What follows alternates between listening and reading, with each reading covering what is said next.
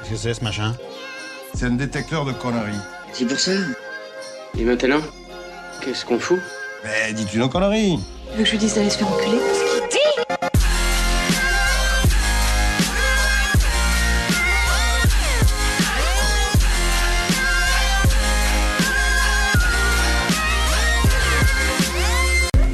Vulgaire Je trouve ça vulgaire Oui, je trouve ça vulgaire.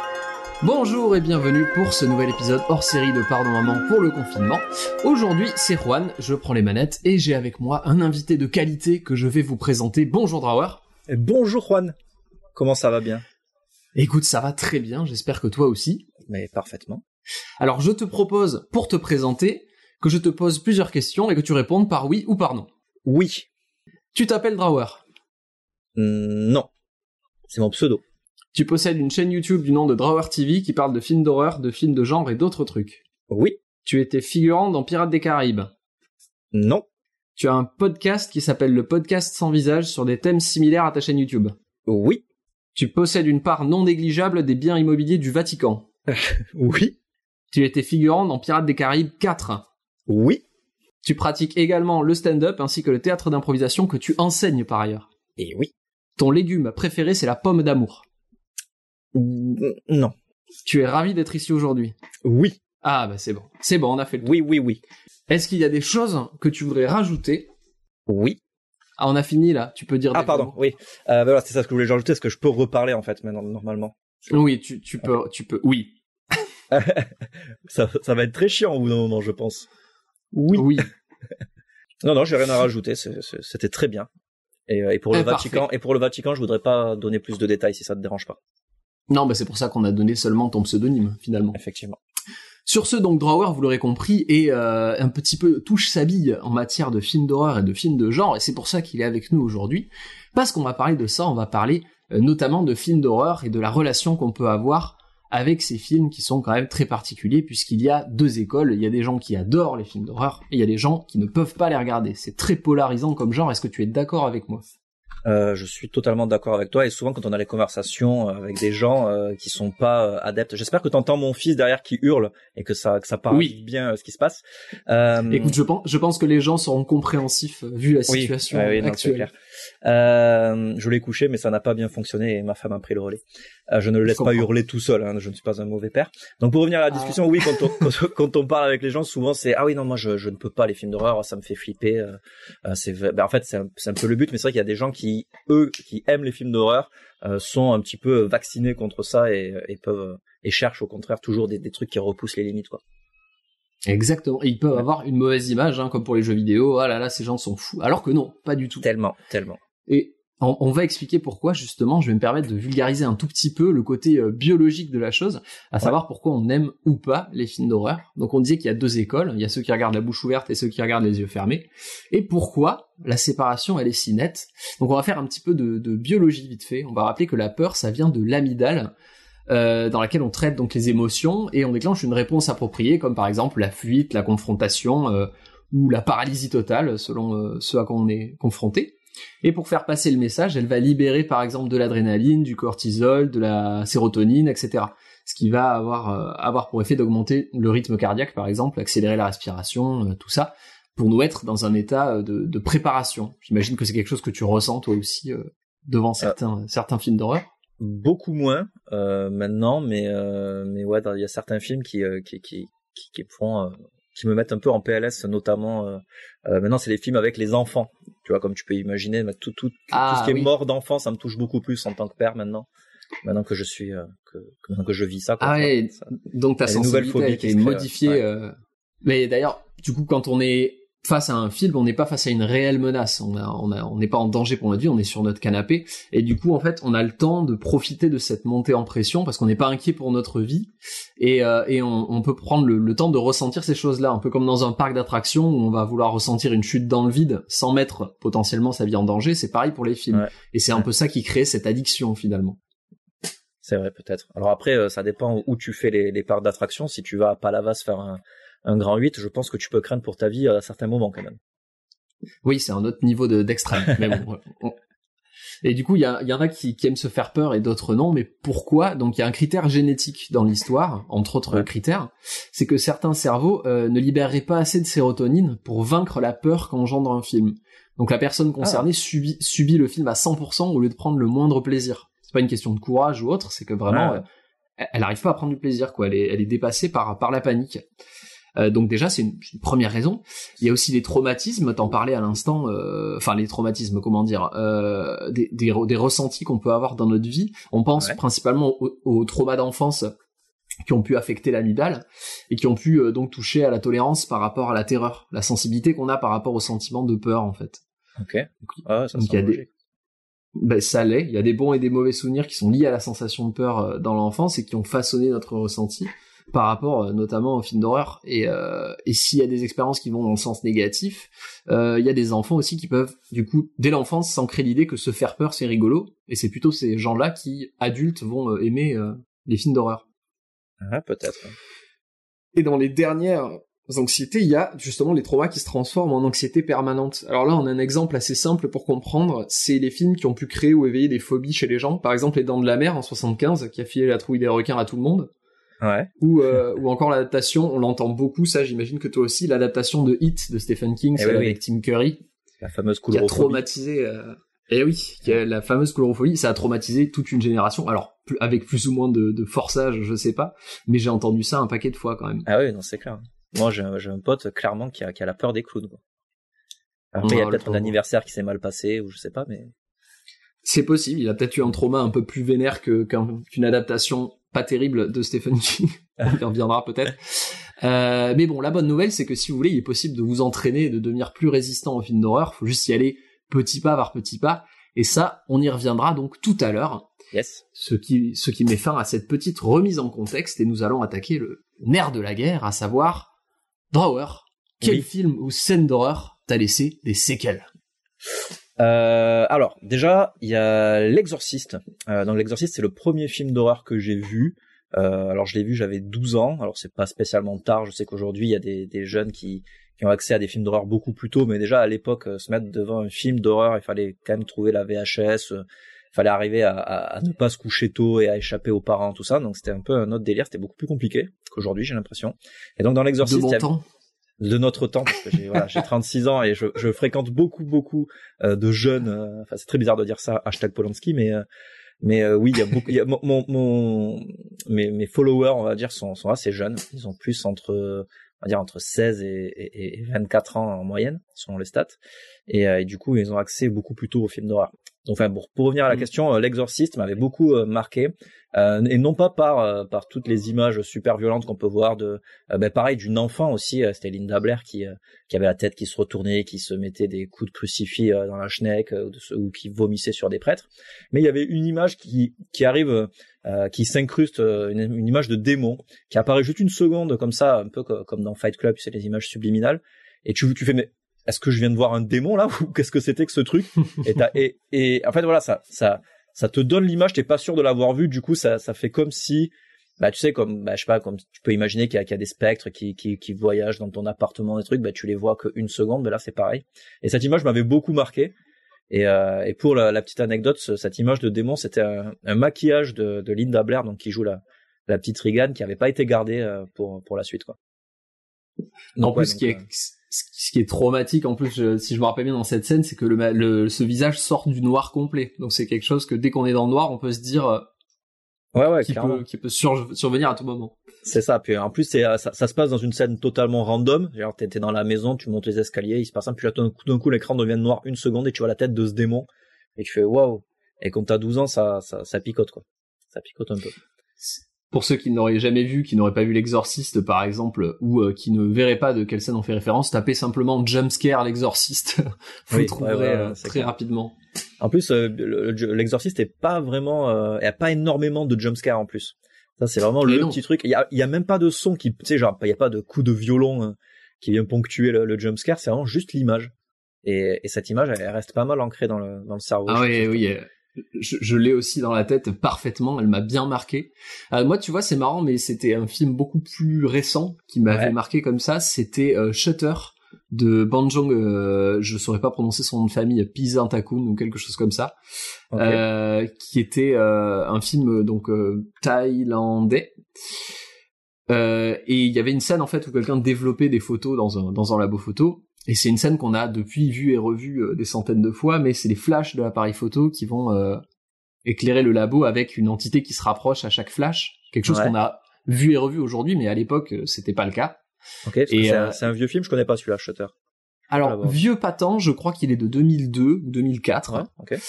Mais euh, enfin vieux patent, c'est triste de dire ça. Il y a des gens qui vont vriller, mais oui, en effet, c'est Oui. pas si vieux que ça, 18 ans, figurez-vous. bah, c'est beaucoup moins Voilà. que l'exorciste pour le coup. Mais c'est une scène qui est extrêmement bien faite et qui moi euh, m'a bloqué parce qu'en fait j'ai eu à travailler dans plusieurs fois dans des labos photos par Ouais. la suite et, euh, et c'était l'enfer tout simplement. Dès que dès que la lumière s'éteignait, je, je pétais un câble. Et, euh, c'est sur les traumas. Mm. Et et j'en ai une professionnelle quoi. j'en ai une deuxième qui n'est pas à moi, qui est à Elodie, ma compagne, Ouais. euh, qui était la, la scène de la trappe dans Evil Dead avec la petite chanson Ah oui, oui, oui, c'est formidable ça. Et qui lui a filé une phobie des, des, des, des trappes, tout simplement. Ça, ça lui a ça, va, ça de manière générale, on n'est pas trop confronté aux trappes. Euh, si, dans le milieu du rap, euh, beaucoup en ce moment. Eh oui. ah, je l'ai tenté. Tu, tu, Et, tu sais- euh, c'est c'est une référence par rapport à la ville de Trappes ou pas du tout? on va, on va arrêter vraiment. D'accord. On va avoir des problèmes. Ok, et donc ta scène, ouais, la scène qui t'a laissé le plus de séquelles, c'était euh, cette scène de l'exorciste. Alors, Ouais, l'exorciste, sinon plus récemment dans Hérédité, je sais pas si tu l'as vu, de Harry Astor. bien sûr, quel Voilà. plaisir. Il, y a, il, y a, il, y a- il était excellent. Hein. Et il y a une scène, alors je veux pas spoiler, on va juste dire la scène du poteau, pour ceux qui ont vu le film. Euh, Voilà, j'en dirai pas plus. Très bien. Donc, voyez-le, hein, pour ceux qui l'ont pas vu, qui sont dans la capacité de voir des films d'horreur. Les autres, comme on disait, on en reparle dans, dans pas longtemps. Mais oui, en effet, cette, cette putain de scène également. Ari Aster, très très bon. Hein, il fait, il fait partie des petits cadeaux euh, qu'on a eu ces dernières années. Ah ouais, clairement. Et lui, il a fait deux films, il a fait deux chefs-d'œuvre, quoi. Il a fait, euh, il a fait Ouais. Hérédité et Midsommar. C'est formidable. Et comme qui dirait, poser ses couilles sur la table avec violence. Exactement. Eh bien, je te propose de passer à la, à la question suivante, qui était quelle était la scène d'horreur qui t'a le plus marqué? Donc, non, non pas euh, qui t'a laissé le plus de séquelles, mais qui t'a le plus marqué par sa qualité, par sa réalisation, par euh, sa, sa, sa maîtrise de la scène en elle-même. Euh, alors de la scène, euh, alors j'ai- j'aime beaucoup euh, le film Massacre à la tronçonneuse euh, de Oui. Toby Hooper. Euh, donc c'est un, un film qui avait marqué. Alors je l'avais pas vu euh, la première fois que je l'avais vu, je l'avais pas vu au cinéma. Je l'avais vu en, en simple DVD. Puis après je l'ai revu pour les pour ses 40 ans. Il a fêté ses 40 ans euh, en donc c'était en 74 donc 2014 un truc comme ça. Tout à fait. Euh, voilà si mes calculs sont bons. Et euh, non, et- bah non, non, 74, ça ferait 2004. ça fait 2004. Oui. Tu vois donc mes calculs sont pas bons du tout. Voilà.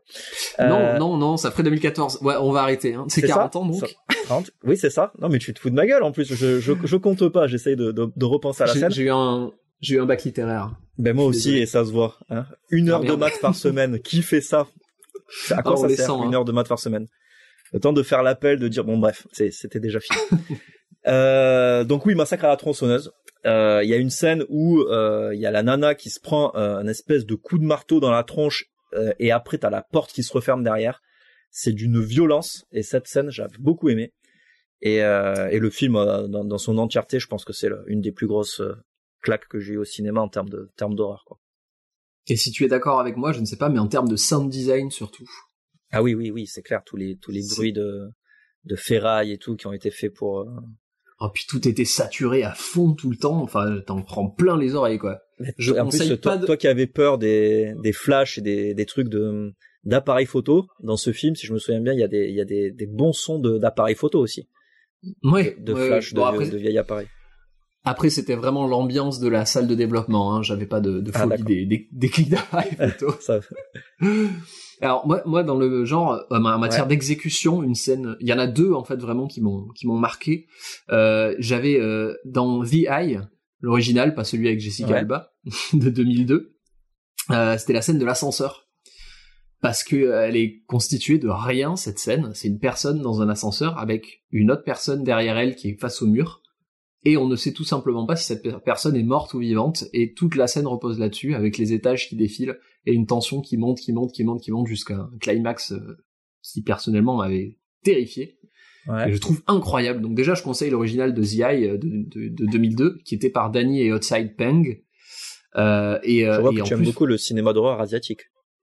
Ah bah écoute, pour moi c'est le plus efficace. Mais bon, après Ouais. c'est tout un débat, euh, un débat cinéphilique, parce que le côté spectre et machin me fait beaucoup plus peur que euh, que dans le cinéma américain où on est plus dans le gros monstre et, euh, et dans le slasher. Ouais.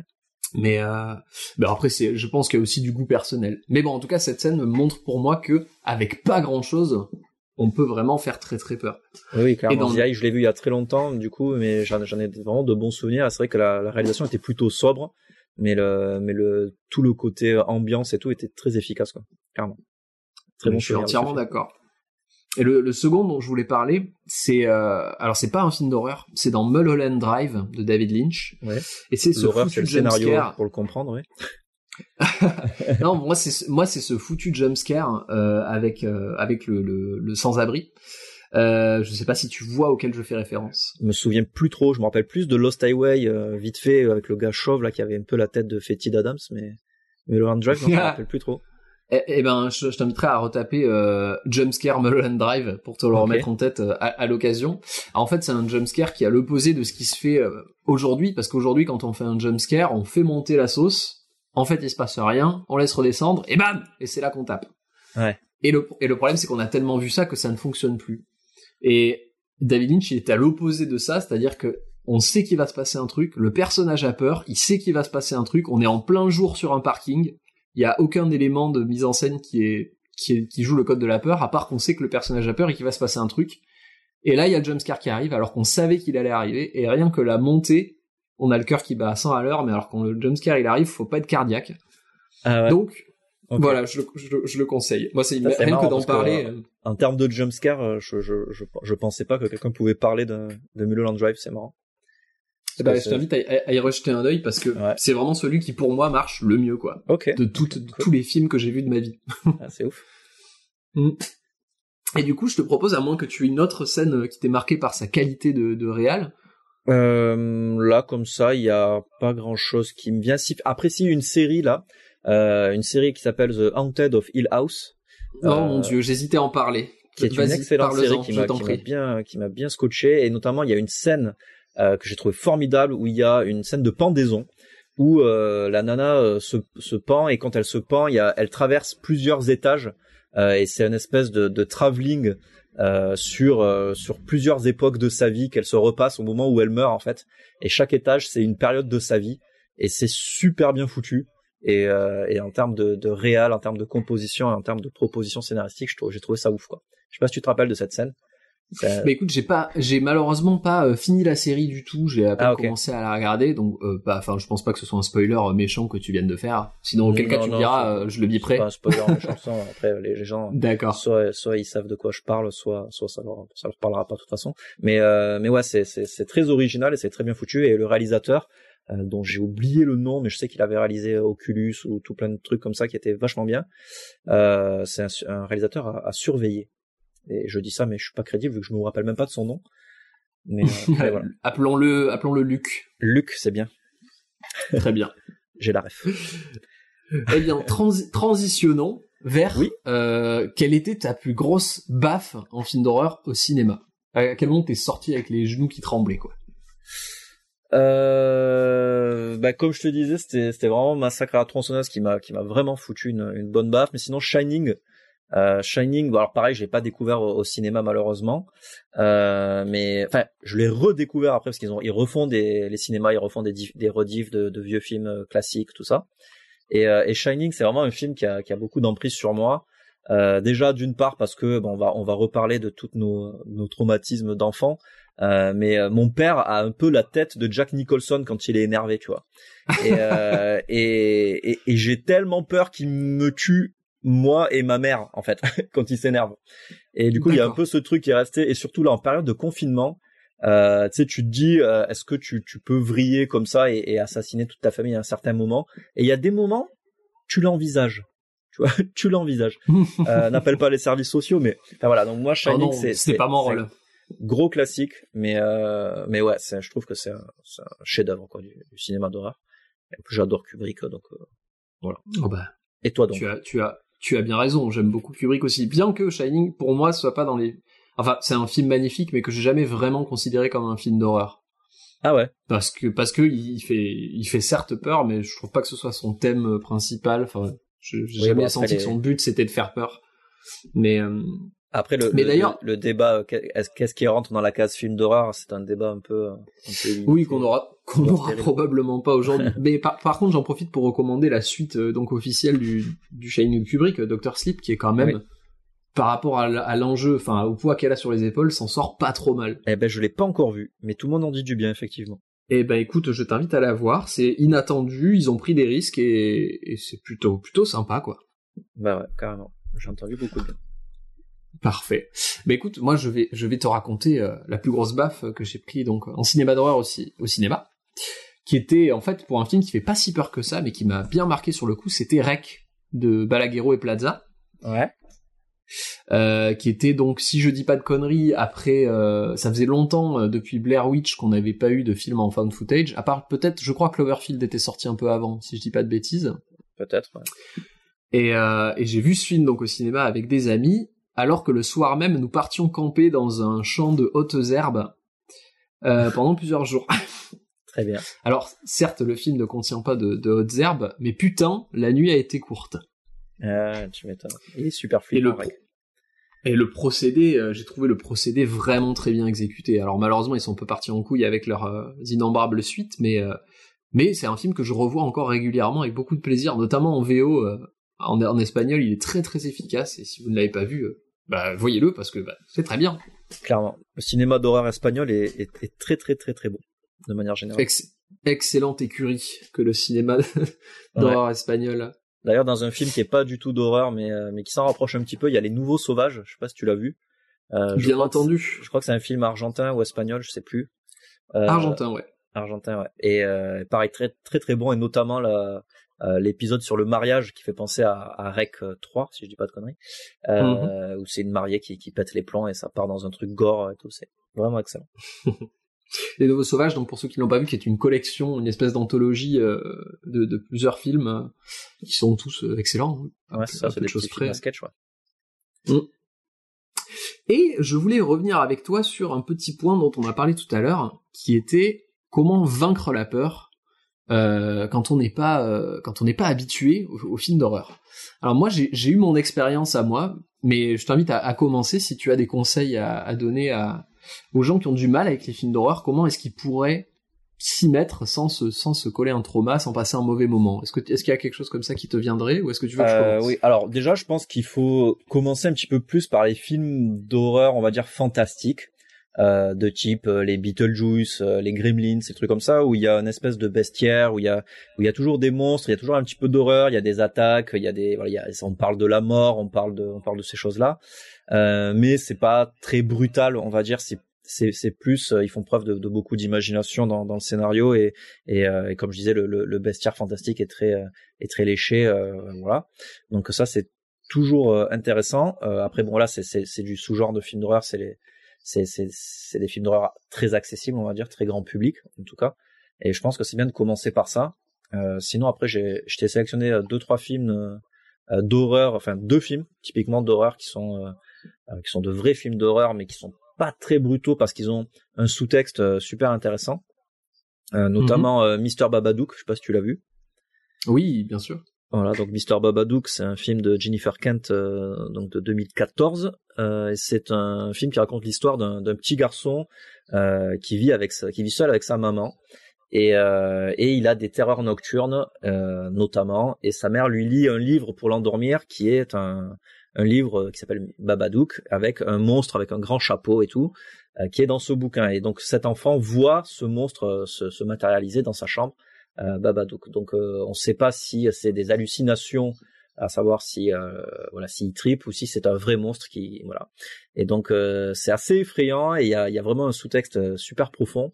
Et donc je conseille souvent ce film aux gens qui veulent se, se mettre à l'horreur sans sans avoir des têtes coupées et, des, et autres et autres scènes de torture. Euh, c'est très sympa. Je sais pas ce que t'en penses en termes d'accessibilité. Ah bah, je suis entièrement d'accord. Ça fait quand même assez, assez peur, il faut le dire. C'est très psychologique. Hein. C'est Donc très pour des psychologique, personnes, des personnes qui ont l'habitude des drames, euh, des drames ou des drames psychologiques, ça, il y a une- ça rajoute une couche d'horreur, mais c'est pas l'horreur n'est pas le thème principal, quoi. Ouais ouais clairement clairement. Hmm. C'est c'est typiquement un drame euh, enveloppé d'horreur quoi. Allez, écoute, Et, euh, et le deuxième ça aurait été pardon je t'ai coupé tu Non, je soyais simplement ta, suggestion. et le deuxième c'était Morse euh, de 2008 euh, film de film suédois de Thomas Alfredson et euh, donc ça je sais pas si tu l'as vu celui-là Tout à fait. mais tu as vu tellement de films Juan c'est incroyable Écoute, j'ai tout vu. Voilà. d'accord très bien Je- bah, si je dois me référer à quelqu'un je me référerai à toi directement Non, non, c'est vraiment par faux. C'est Euh, entièrement faux. Et du coup, ben Morse, donc c'est un film euh, où il est, c'est un petit garçon euh, qui qui se fait euh, clairement bully par ses co- copains de classe, quoi. Il se fait il se fait harceler et euh, il fait la rencontre d'une d'une autre petite fille euh, qui s'avère être une vampire. C'est pas un spoil de dire ça, hein, c'est très rapidement qu'on qu'on le voit, c'est même sur l'affiche. Et euh, et du coup, c'est bien cool d'être pote avec une vampire. C'est assez utile quand tu te fais emmerder par les autres, parce que les vampires ont une force euh, non négligeable. Et, euh, et donc voilà, donc il y a tout le mythe du vampire qui est revu de manière un peu sociale et par le prisme euh, de, de l'enfance. Et, c'est- je trouve ça, en plus d'être très très beau, très très bien filmé, euh, très intéressant avec euh, un jeu d'acteurs. Les enfants jouent très bien et, et l'histoire est très cool. Et je suis pas spécialement un fan de films de vampires, mais euh, celui-là est très très bon. Et je reviendrai sur un autre film de vampire encore euh, euh, qui, qui, qui est très très bien plus tard. Cool. À- Alors, à ne pas confondre, peut-être euh, certains, certains d'entre vous ont vu le remake de ce film américain qui s'appelle Let the Right One In, si je me Ouais. trompe pas. Je crois que c'est même le Avec- titre original. euh, D'accord, parce que je crois Ouais. que le remake était avec Chloé Grace Moretz et euh, c'est ça. et était, était un peu moins bon que l'original, il me semble. Je- personnellement, je me suis pas aventuré dans le remake. je- je- En fait, euh, quand il y a Chloé. Grace Moretz, en général, j'y vais pas parce que c'est toujours des remakes un peu pourraves, quoi. Elle a fait les remakes de Carrie, elle a fait les remakes de Suspiria. C'est vrai. C'est Euh, tout à je fait sais vrai. pas pourquoi elle- ils la foutent dans tous les remakes d'horreur, mais Parce qu'il faut payer le loyer, cher ami. Et pour, pour ma part, j'aurais une reco qui n'a rien à voir avec un film, mais qui serait une reco de comportement pour les gens qui voudraient se mettre au film d'horreur, que j'ai pratiqué moi-même. Euh, parce que quand j'étais plus jeune, je- je- j'avais du mal avec les films d'horreur. Parce que euh, déjà les jaquettes, quand j'allais au vidéoclub, j'avais du mal. Alors les films, c'était même pas la peine. Ah putain, les Sauf- jaquettes. Et oui, Les c'était un jaquettes trauma des pour, films euh, d'horreur, c'est un trauma, c'est clair, dans les vidéoclubs de l'époque. c'est- trauma pour tout le monde, tout le C'est monde. clair. Et, euh, et du coup, euh, mais je me suis intéressé assez tôt à comment on fabriquait les films, parce que bah, j'en ai fait plus ou moins mon métier plus tard. Et, euh, et en fait, c'est grâce à ça que j'ai pu me mettre au film d'horreur, c'est en regardant des making-of, en lisant des livres sur comment c'était foutu les films d'horreur, euh, Ouais. des interviews, etc. Et en fait, euh, j'ai commencé à voir les films d'horreur non pas comme euh, un récit qui me faisait flipper, mais comme ah comment cette scène, comment ils l'ont fait cette scène, comment ils ont Ouais, réussi ouais. à me faire flipper? Et en, en prenant ce pas de, ce pas de recul, ça m'a permis de voir des films que à l'époque euh, vraiment je, je je pouvais pas quoi.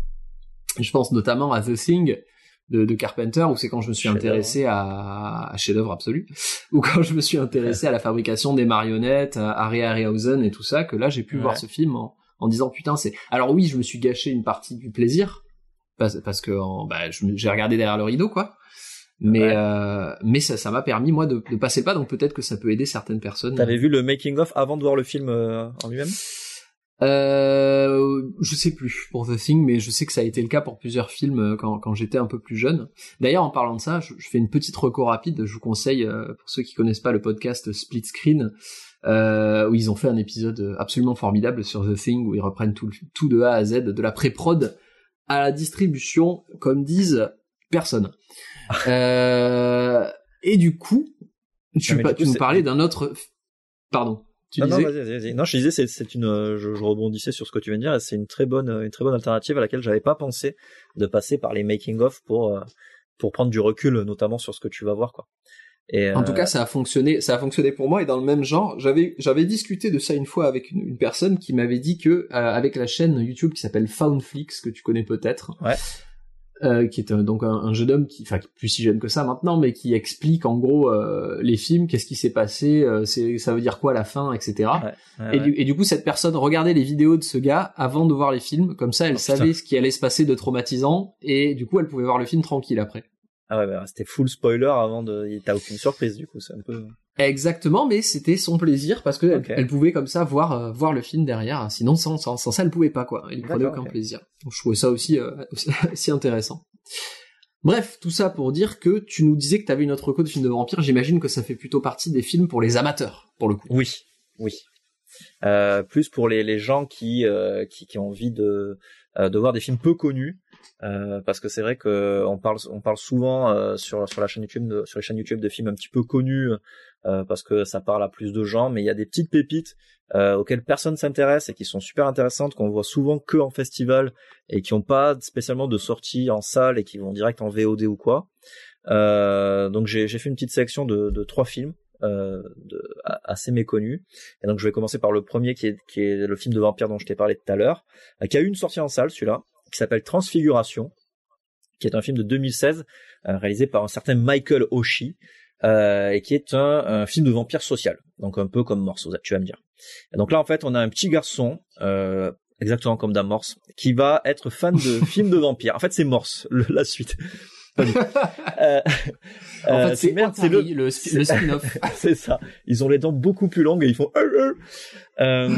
Donc là, c'est le, le, garçon, il est fan de films de vampires. Tu vois, il se regarde Nosferatu, il se regarde tout un tas de films de vampires, et euh, parce que le, il se demande s'il en est un en fait. Il est persuadé d'être un vampire. Et donc, euh, il va faire la rencontre encore d'une autre petite fille. C'est exactement comme dans Morse, mais c'est totalement différent. Et il est complètement passé euh, à, à l'as, quoi. Et personne ne, personne ne le connaît. J'essaie d'en parler à fond sur ma chaîne pour motiver les gens. Et personne ne le regarde parce que c'est un film social d'horreur. Euh, donc on va pas avoir affaire à vraiment à des à des scènes spectaculaires de, de, de suçage de coups et autres trucs comme ça. Euh, mais c'est super intéressant de rentrer dans la psyché d'un garçon qui est persuadé d'être un vampire. Quoi. Donc euh, après. Voilà. Après, peut-être que les gens ne le regardent pas aussi parce que ce film n'existe pas et que t'as juste mis le mauvais DVD dans la jaquette de Morse. Peut-être, peut-être, c'est vrai. Euh, mais dans tous les cas, si jamais vous vous trompez de jaquette euh, et que vous tombez sur ce film, eh bien, venez m'en parler sur les réseaux sociaux. je me sens Très seul bien. et je ne peux en parler à personne. Profitons-en d'ailleurs, est-ce que tu peux nous rappeler où est-ce qu'on peut te retrouver sur les réseaux sociaux? Oui, donc je suis sur euh, bah, sur Instagram, Facebook, Twitter avec Drawer TV, tout accroché. C'est plutôt simple. Les gens devraient trouver. Oui, ça devrait aller. Euh, ensuite, euh, je sais pas, est-ce que tu veux, toi, est-ce que tu as des recos aussi, parce que je suis preneur hein, moi aussi de, vu que tu as tout vu, donc tu dois avoir forcément des des recos de films peu connus. Toi aussi. Ah, mais bien sûr. Euh, bien un sûr. chacun. J'en ai ri- j'en ai pas préparé, mais euh, mais, mais, euh, je t'avais recommandé un film il y a quelque temps, je ne sais pas si tu l'as vu, euh, qui était alors attends, j'ai même plus le nom en tête. Pas encore. Oui, le film avec le chevalier là. Le film avec le chevalier là. Oui. Euh, Euh, Headhunter, The- un truc comme ça. The Headhunter, exactement, c'est bien ça. Que Je je conseille. Eh ben écoute, c'est pas grave, je La ne t'en veux pas. La bande annonce tu, tu peux rester.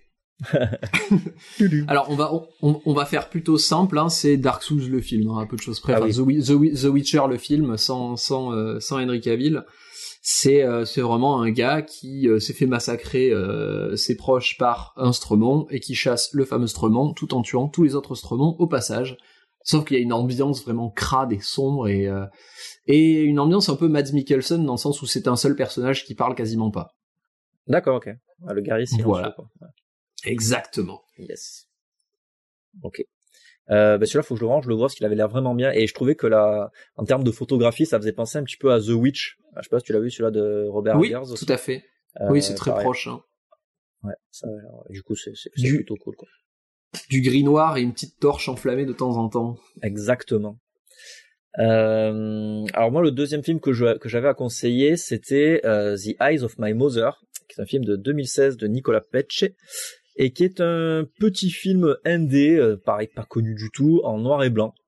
Euh, et donc c'est l'histoire d'une nana qui, euh, au tout début du film, se fait, se prend une home invasion, donc se fait agresser par un, par un tueur psychopathe qui va tuer sa mère. Et ça va lui laisser un énorme traumatisme, évidemment, on en veut pas. Et, euh, et après derrière ça, euh, bah, elle, va, elle va péter un câble. Donc je vais pas en dire plus pour pas dévoiler euh, le truc. Mais Mhm. euh, ce que j'aime bien, c'est que déjà c'est un film très très court, je crois qu'il dure 1h10. C'est très efficace.